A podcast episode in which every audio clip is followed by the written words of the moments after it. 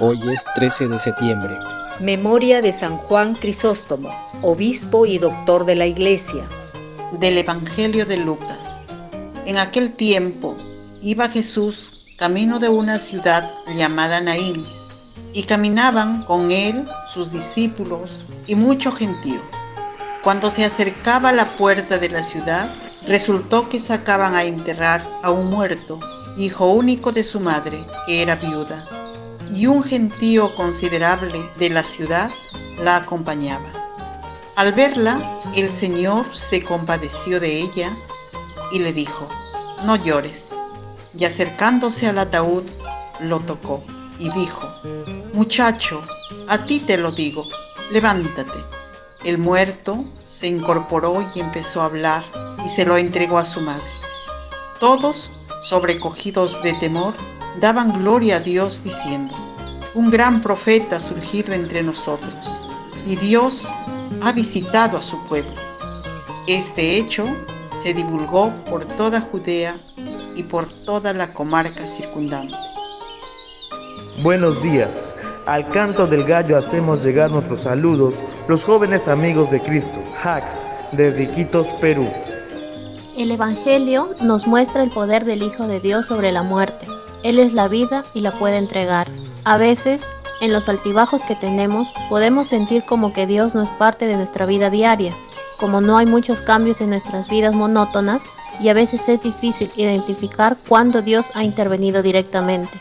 La cercanía de Jesús con los marginados de la sociedad se hace evidente porque es a una viuda a quien ha ayudado y consolado devolviéndole a su único hijo. Este milagro nos muestra el rescate de un alma desesperada, porque la viuda se había quedado completamente sola, sin el hijo que sería su apoyo en medio de la sociedad judía. Jesús se compadeció porque lo que le ocurría a esa mujer era algo injusto, sin marido primero y ahora sin hijo. Este milagro nos recuerda que somos importantes para Dios y que nunca se olvidará de nosotros. Confiamos en que no estamos solos y que Dios vendrá en nuestra ayuda ¿Somos compasivos como Jesús con los más necesitados? ¿Qué tipo de atención damos a los que nos piden ayuda? Pidamos por todos los que se creen abandonados de este mundo, para que descubran en medio de su soledad la presencia de Dios en sus vidas, a través de las personas que los rodean. Pidamos para que seamos capaces de devolver la vida a los que sienten que han perdido todo por aquellos que sufren las consecuencias del abandono y de la muerte, que la desesperanza no domine su actuar. Y damos gracias a Dios por los que hoy nacen y por quienes cumplen años. Lluvia de bendiciones para ellos y sus familias. Pedimos por la salud de todos los que están enfermos, especialmente por quienes se han encomendado a nuestra oración. Por Derly Rojas Vargas, Cristina Vázquez Aguilar, Sandra Chupingahuapaima, Carmen Requifo del Águila, Witer Mozombite Fasabi, María Rosa Aguilar Cueva, Carlos Ugaz Rodríguez, Fernando Dávila Cubas, Gloria Constantino Quintana, José Vázquez Reategui, María Victoria Valdivia Flores, Jenny Magali Pairazamán Ferré y Muriel Fernández. Que el Señor les dé la fortaleza, el consuelo y la salud que necesitan. Y pedimos también por todos los difuntos, que descansen en paz y que Dios consuele a sus familiares y amigos. Cuida, Señor, de tu iglesia, de modo especial de tu iglesia en Nicaragua. Concédele la fortaleza para que pueda soportar las injurias y persecuciones, y la valentía y la alegría para anunciar tu evangelio.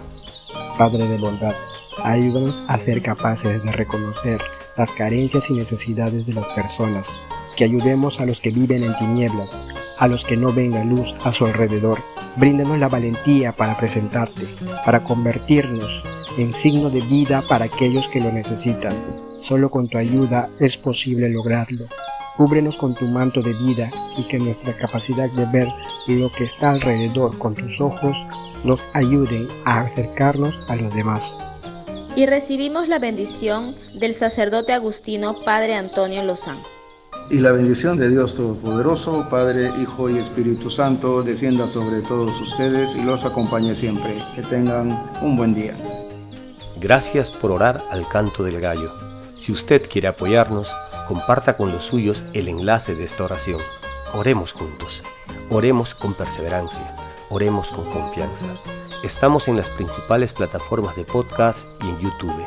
Búsquenos como Orar al Canto del Gallo. Una producción de Al Canto del Gallo.